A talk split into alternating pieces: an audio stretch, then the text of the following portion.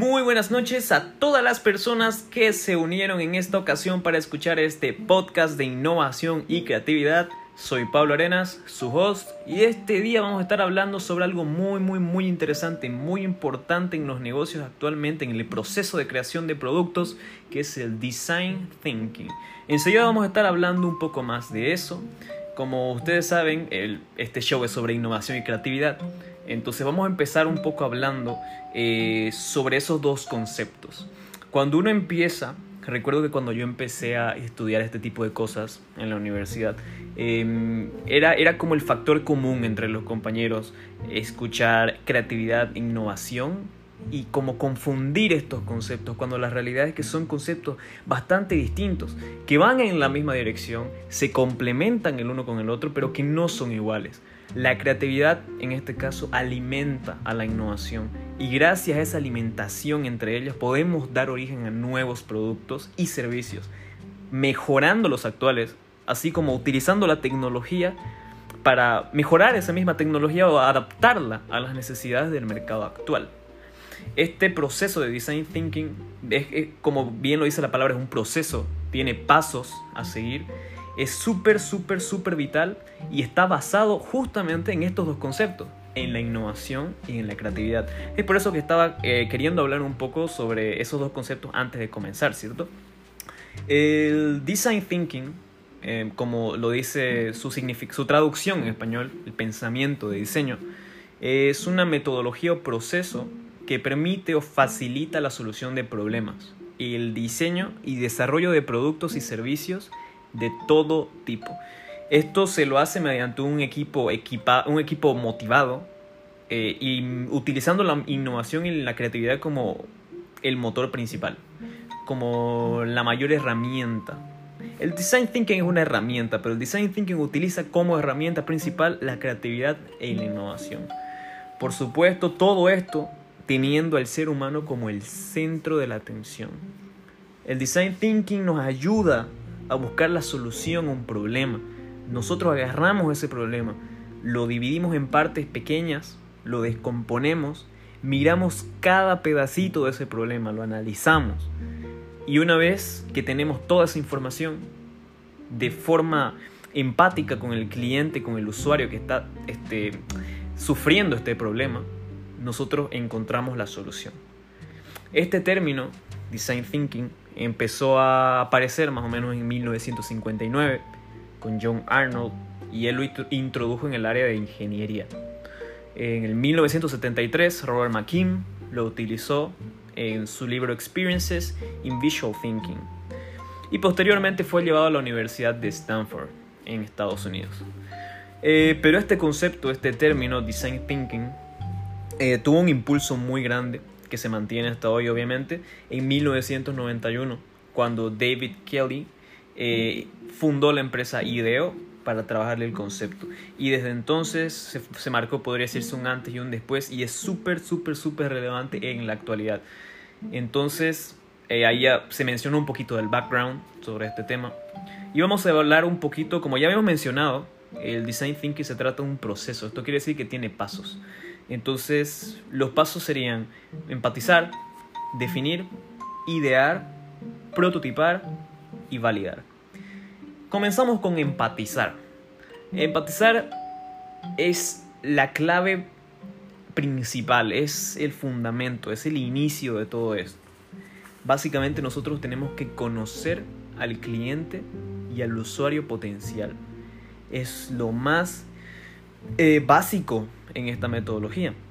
Mientras nosotros seamos más capaces de ponernos en el lugar de la otra persona, nosotros vamos a tener más facilidad para comprenderlos y también vamos a poder identificar con mucha más fluidez todo aquello que pueda aportarles un beneficio de forma eficiente y verdadera, podría decirse.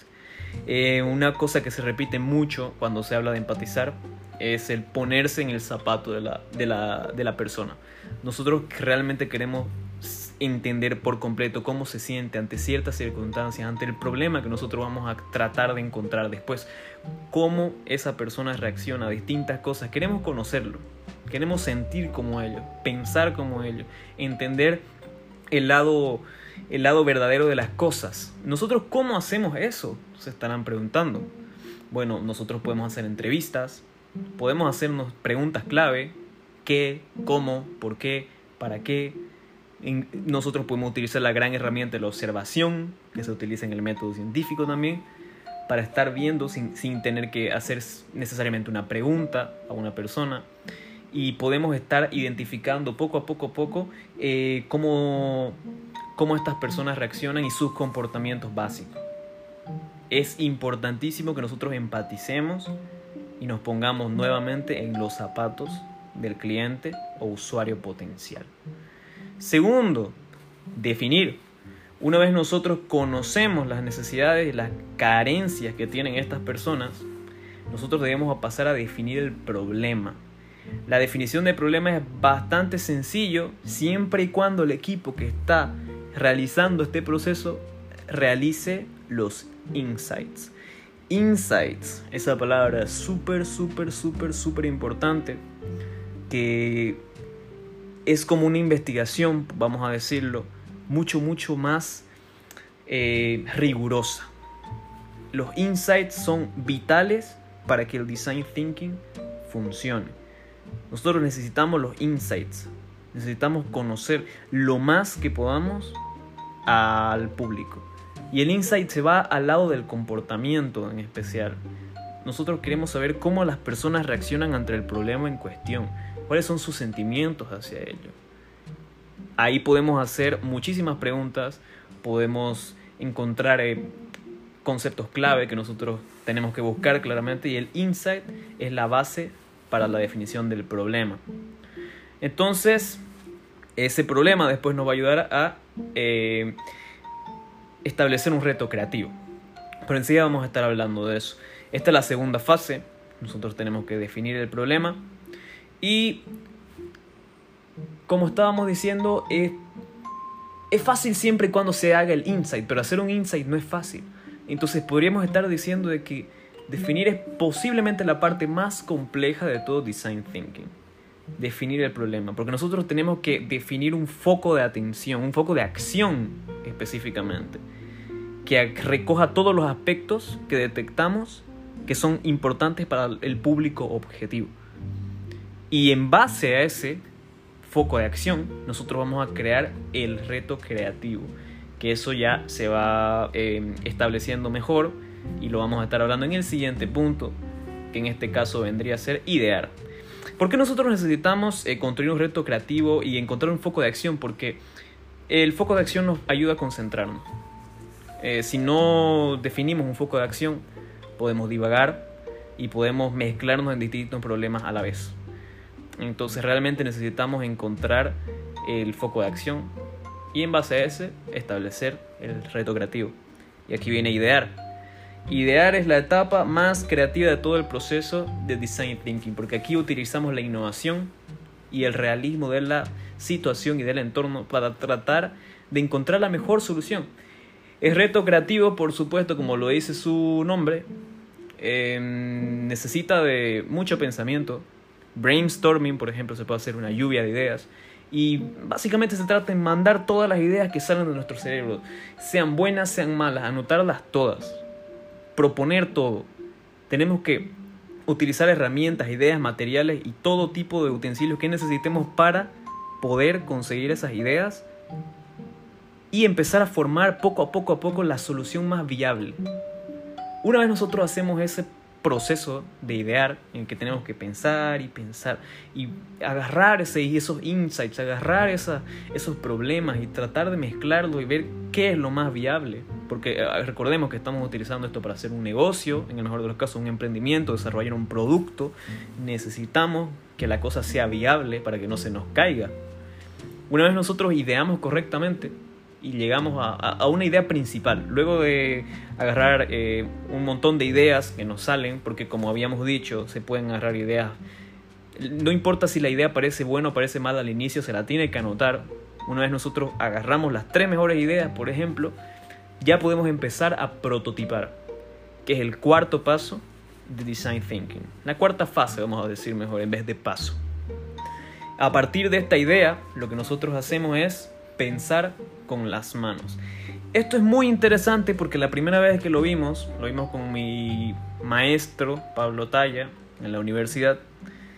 Él básicamente nos dejó un poco un poco choqueados con lo que nos dijo que teníamos que hacer porque la verdad es que no nos los veíamos venir y era básicamente agarrar esas ideas y hacerlas físicamente. Nos pidió que nosotros agarremos materiales, plastilina, eh, papeles, colores, marcadores, y todo eso nosotros lo agarremos y tratemos de crear un prototipo, que esa idea que nosotros hagamos la hagamos física, que la podamos tocar. Esto me agarró un poco desprevenido porque cuando yo tenía la idea, mi idea era básicamente una aplicación, era una app. ¿Y cómo se, cómo se hace una maqueta física de una app? Entonces básicamente yo lo que agarré fue agarrar un papel, hice un teléfono de papel y empecé a dibujar la app. El prototipo me, terminó gustando mucho, pero al final me di cuenta que era mucho más fácil de... Y Pablo, mi maestro, tenía razón de que realmente cuando nosotros tenemos un prototipo, una maqueta y la podemos tocar y la podemos ver, la idea se, se, se va, se va tornando real se, se, nota más factible.